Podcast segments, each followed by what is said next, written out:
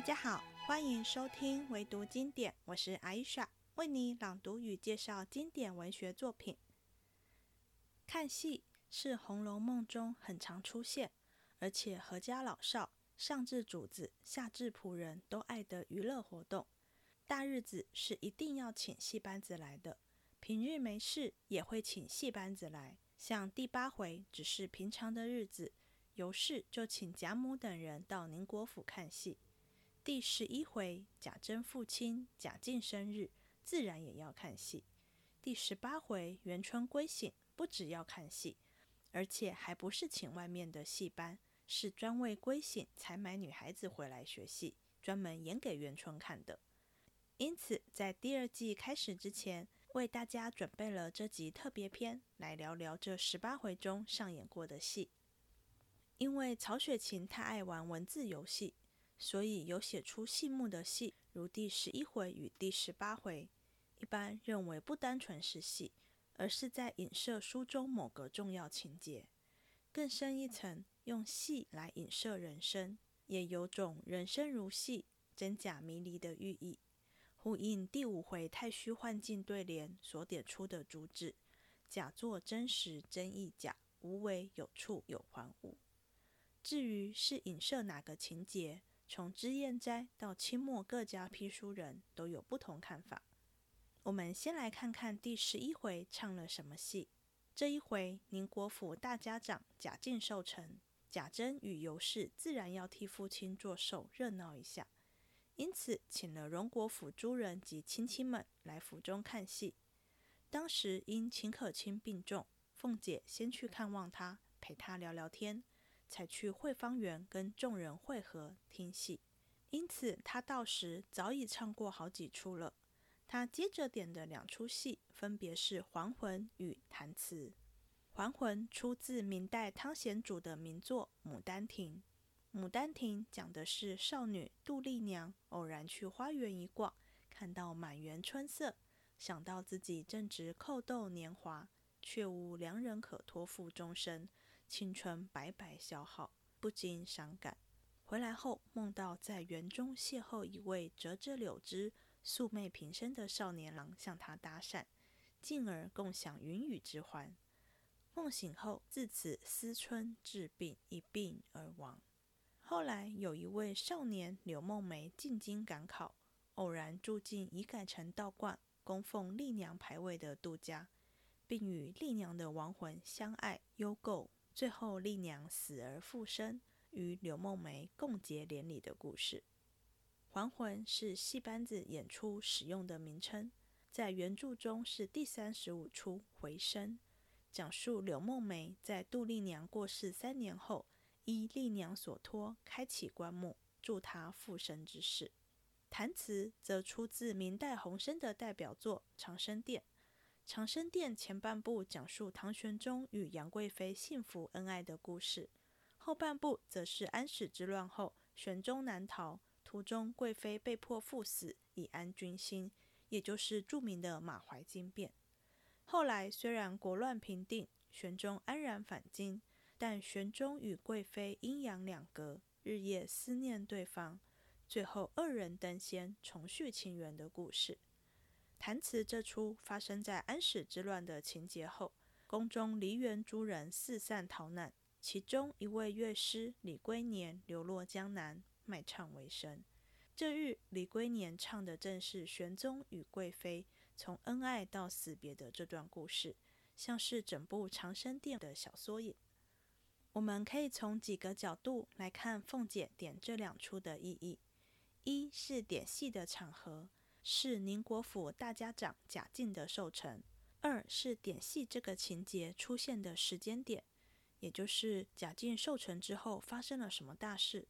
贾敬因很早就出家当道士，不住在贾府里，自然也不过问家事，在书中是个存在感不高的人，但他的名字。曾出现在第五回秦可卿的判词好事中，击球颓顿皆从进，家事消亡守罪宁。我们简介第五回众人判词时曾说过，这两句话指出，正因为贾政没有责任感，放任儿子贾珍胡作非为，这不止导致秦可卿自缢，更因贾珍是长房，是族长，为贾家种下衰败的原因。这部分大家可以回头去看五月三十唯独经典 FB 粉丝专业的贴文。可以说，秦可卿的死是贾家败落的第一声警钟，而贾敬对此家族命运完全无法推卸责任，他也是其中一个加害者。因此，我认为贾敬生辰上出现的这两出戏，影射的是跟贾府整体命运相关的情节。清代曾有批家认为。还魂是杜丽娘因情而死，弹词是杨玉环因淫而死，都是暗喻秦可卿之死。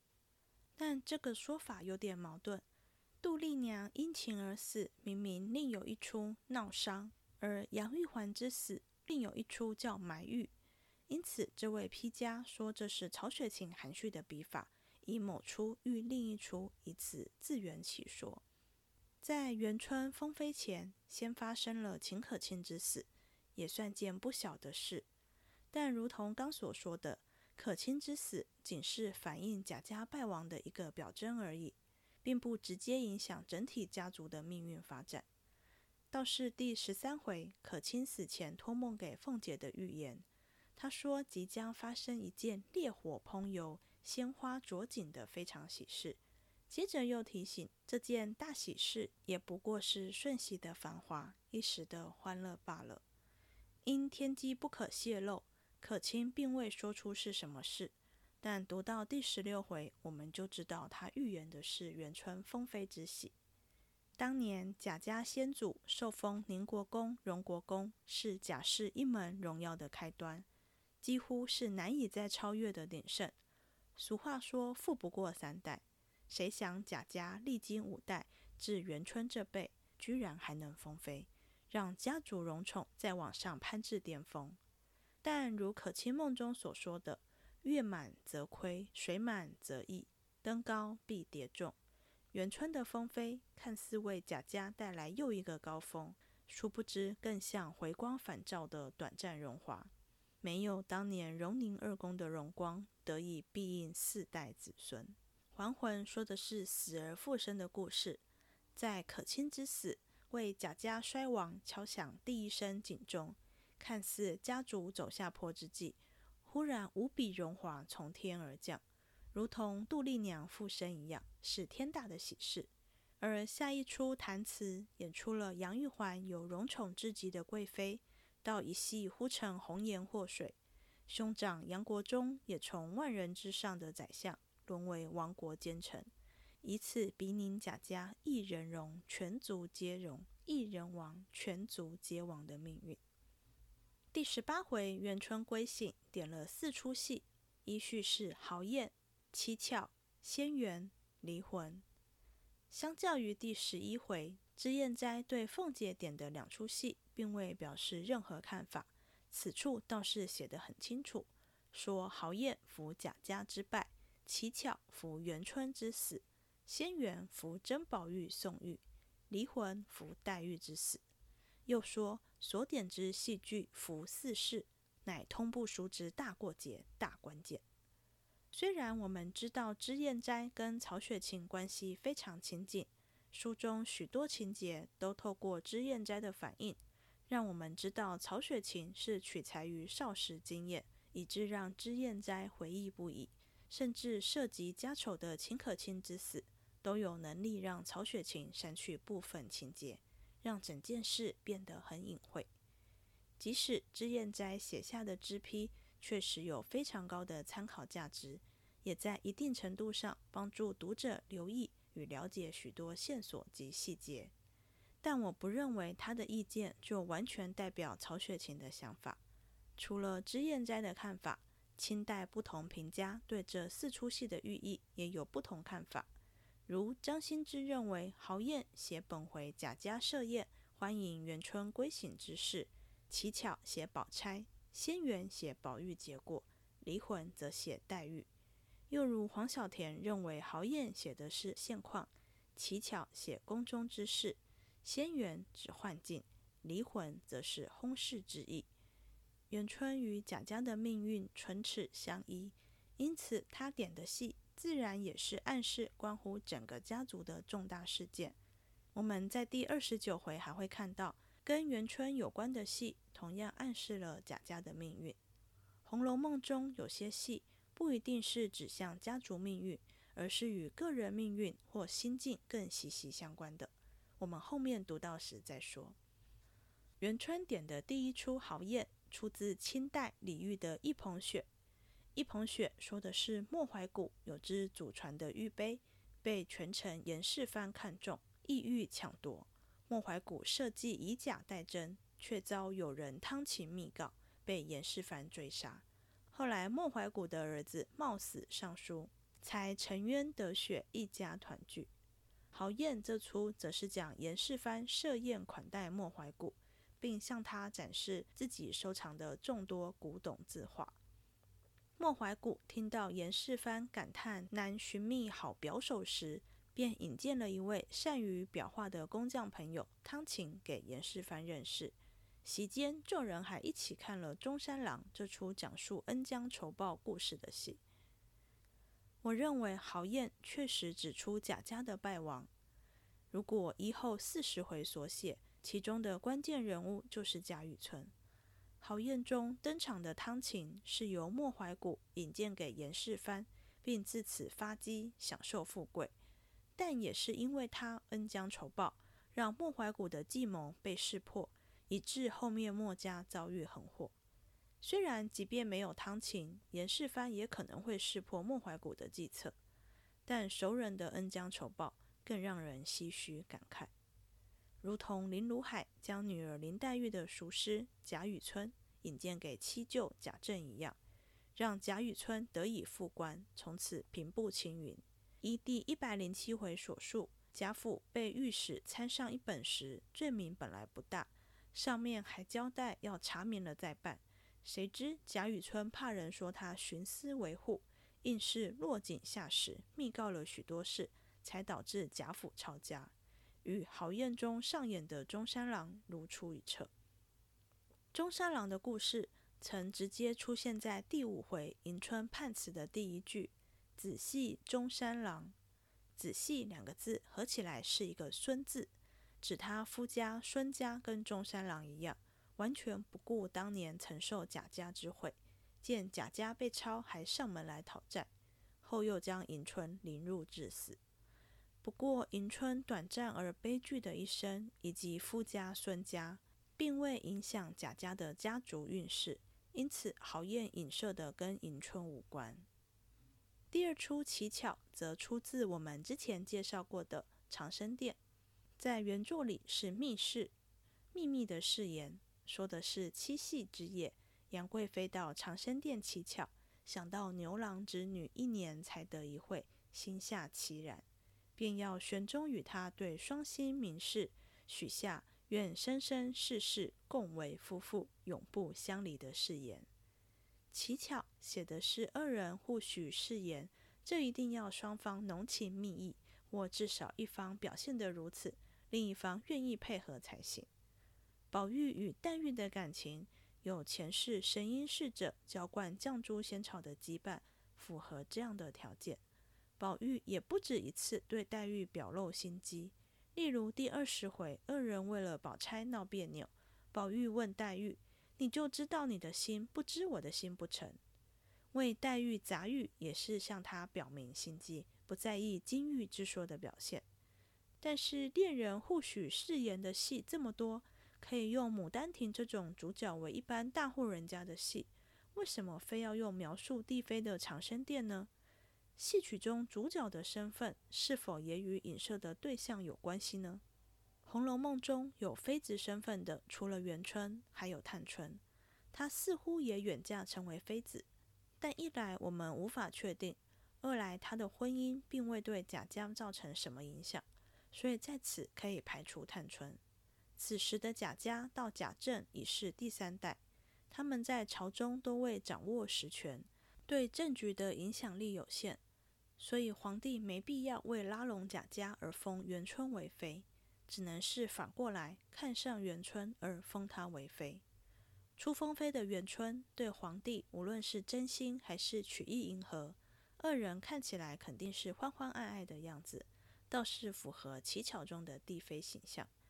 脂砚斋说此出扶元春之死，指的不是乞巧本身，而是包含长生殿后面贵妃死于非命的情节。第五回元春判词最后一句“虎兔”或说“虎兕”相逢大梦归。用大梦形容人生终结，有种荣华富贵转头空之叹。搭配的曲子《恨无常》也说：“喜荣华正好，恨无常又到，眼睁睁把万事全抛。”显然，元春是抱憾而终的。至于他的遗憾是只为贾家被抄的命运，还是包含失宠，就不得而知了。如果此出符的是乞巧之后的悲剧情节，用十一回的弹词不是更合适吗？直接从恩爱正浓演到生离死别，用乞巧反而还兜了一大圈。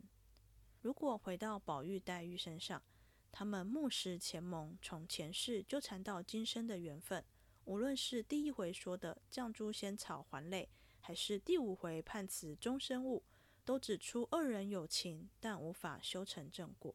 虽然二人的感情确实符合乞巧描述的，但他们的感情在前八十回字里行间都展现得蛮清楚的，好像也没必要大费周章，特地用一出戏来比喻。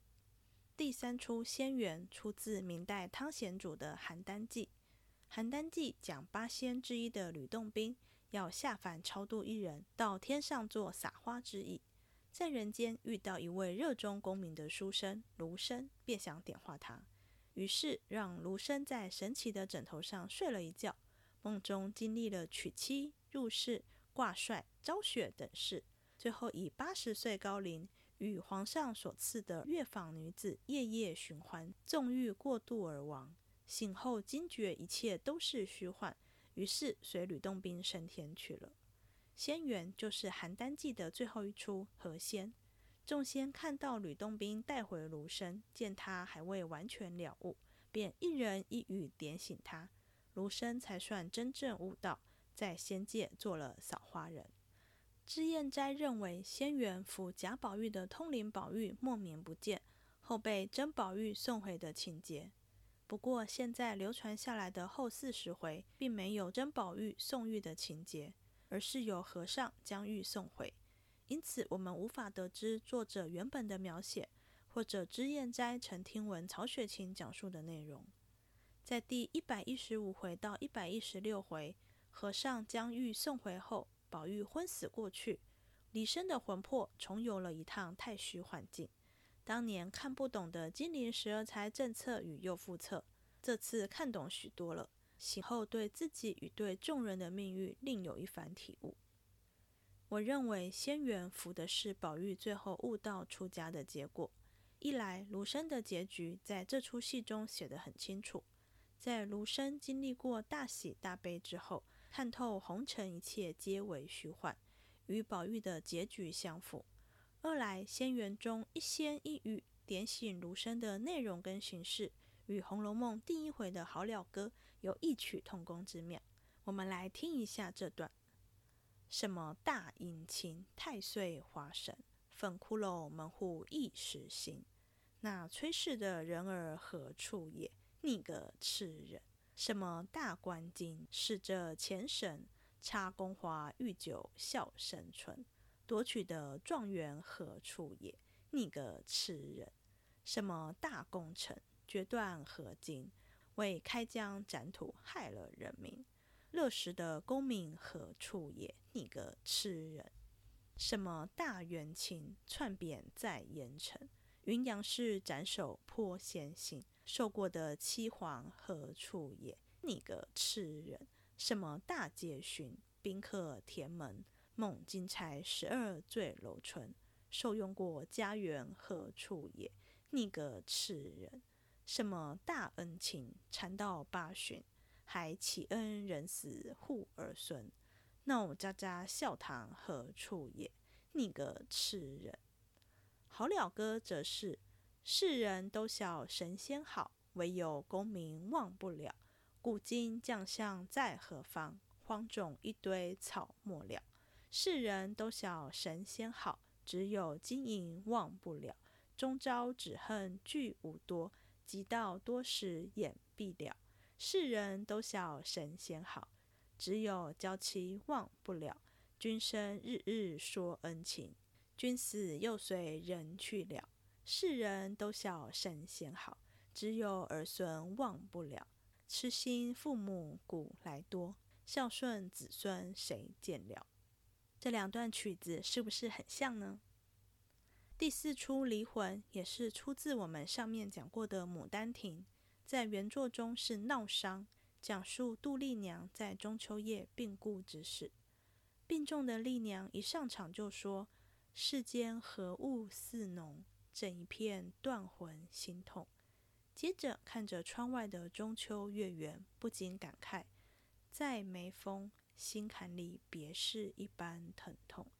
这句话的意思跟李清照的“此情无计可消除，采下眉头，却上心头”一样，都是害相思病。此时的杜丽娘才十八岁，黛玉死时也差不多是这个年纪。丽娘不是因为生理的病痛而亡，是因心病。连丫鬟春香都说。这病根儿怎攻，心上医怎缝？没有治心病的医生，杜丽娘也只能思春而亡。黛玉虽然身子骨本来就弱，总是药不离口，但她的病根是心病，是从前世带来的情债。今生的感情纠葛，只是前世的延续与必然的结果。第二十六回，黛玉独在房中，忘情地说出“每日佳情思睡浑浑”。这是《西厢记》中崔莺莺思念张生，抒发心中烦闷的话。黛玉说出这话，自然也是在抒发难以对宝玉言明的情思。到了第三十二回，她自觉近日常神思恍惚，病已渐成，伤感之际被宝玉看到，对黛玉说出“你放心”，又说她皆因不放心的缘故，才弄得一身病。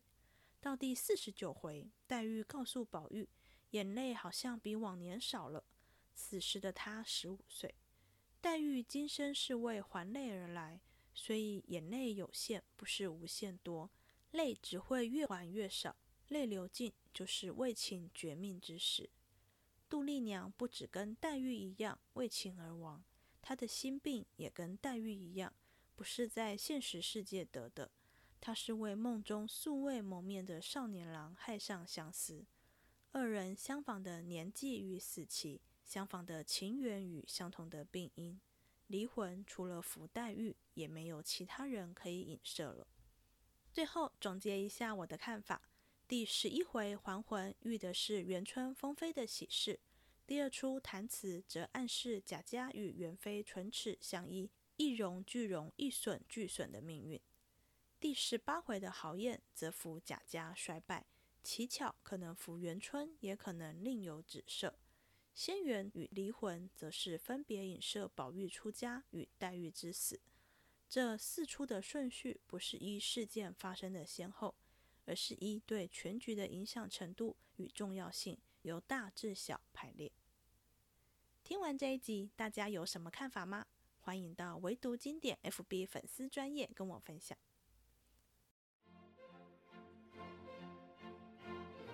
这一集结束了，希望你喜欢这个特别篇。我们下次见。